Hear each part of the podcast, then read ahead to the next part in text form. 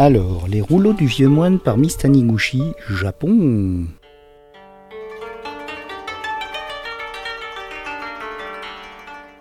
Un paysan et sa femme avaient six enfants. Comme ils étaient très pauvres, ils décidèrent que l'aîné hériterait de leur champ et que Kotaro, leur deuxième fils, deviendrait moine. Dans la région se trouvait un petit temple en bois. Il se dressait près d'un étang, à la lisière de la forêt.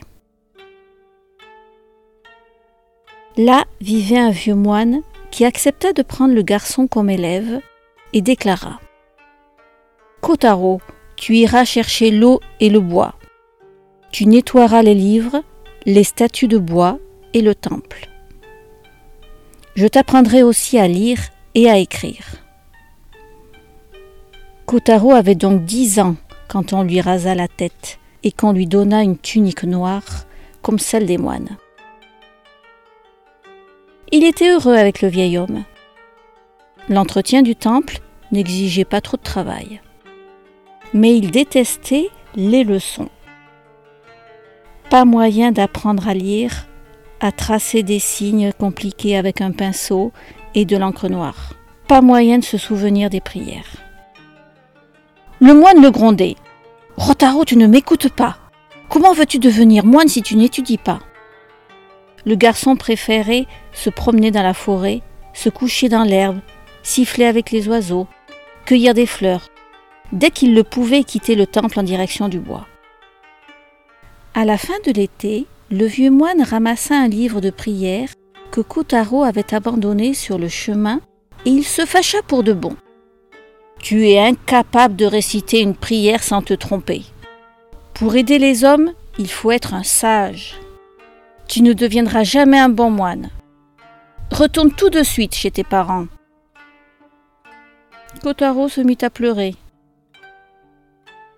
Le vieux moine ouvrit un coffret laqué et en sortit quatre rouleaux de papier. J'ai pitié de toi. Prends ce cadeau qui pourra t'être utile.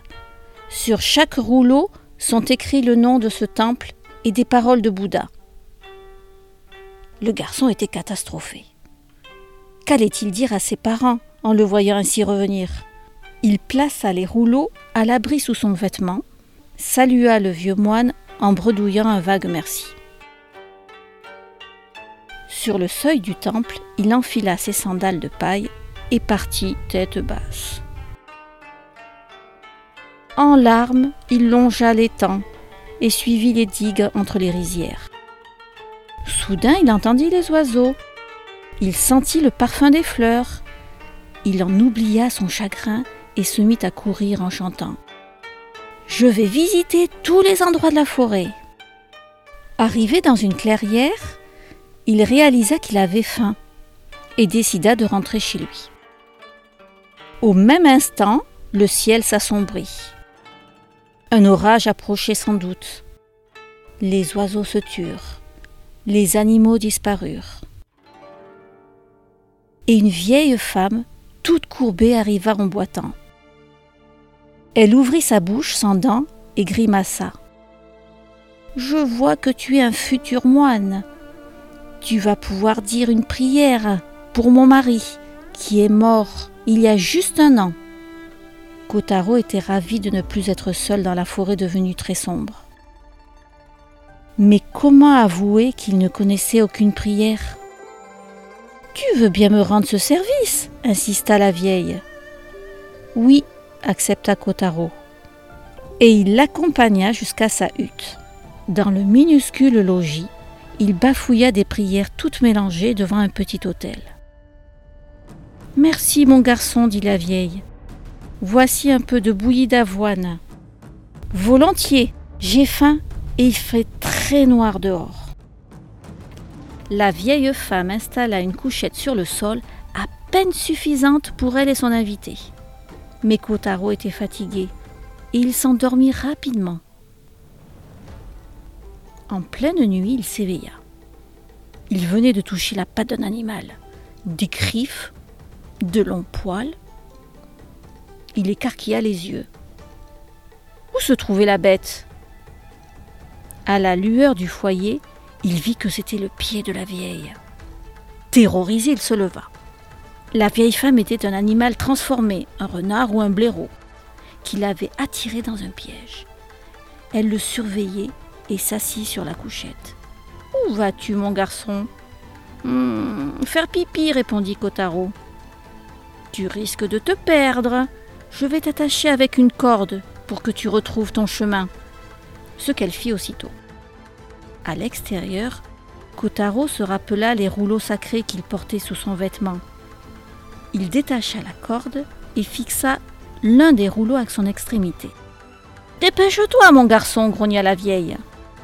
J'arrive, grand-mère, dit Kotaro en s'enfuyant. La vieille tira sur la corde. Le rouleau se faisait aussi lourd que Kotaro et répétait en imitant sa voix. J'arrive, grand-mère. La vieille finit par être intriguée. Elle ouvrit la porte de la hutte et découvrit le rouleau qu'elle piétina. Ah, j'enrage Il ne perd rien pour attendre Elle renifla le sol et suivit la piste à une vitesse folle. Kotaro courait dans l'obscurité. Il entendit un souffle rauque et un énorme grondement.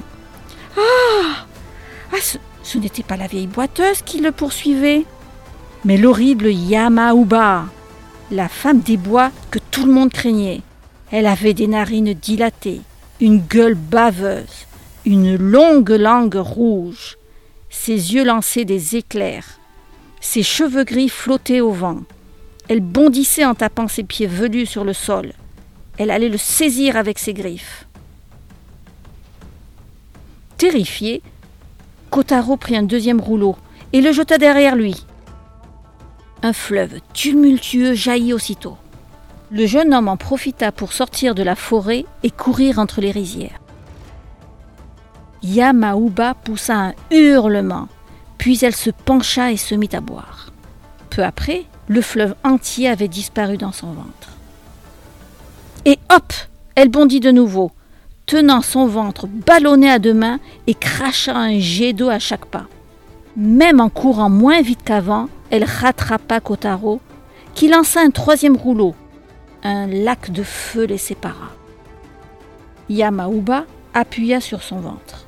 Des torrents sortirent de sa bouche et de ses narines et éteignirent le feu. L'horrible femme des bois continua sa course. Il ne restait qu'un rouleau à Kotaro. Il le lança et une montagne d'épées tranchantes se dressa sur le chemin. Kotaro soupira, soulagé. Il venait d'apercevoir le temple. Derrière lui, Yamauba gémissait, rugissait. Elle brisait les épées en se tailladant les mains.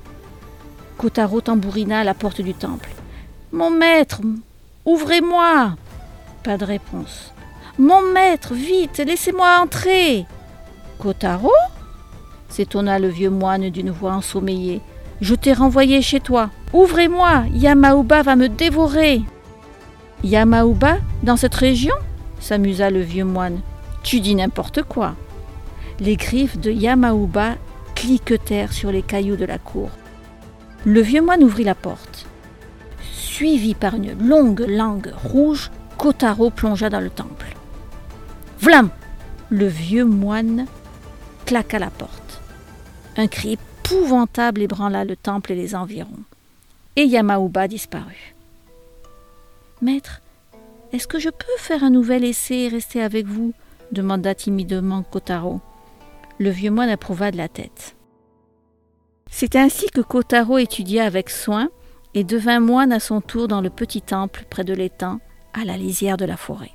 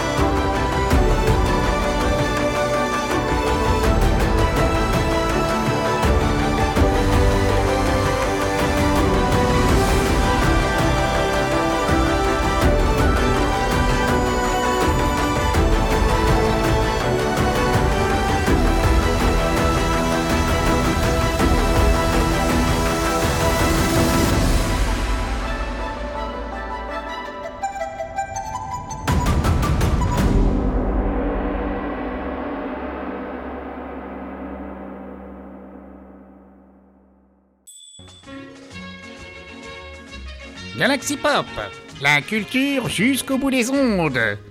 Tenez-le vous pour dit.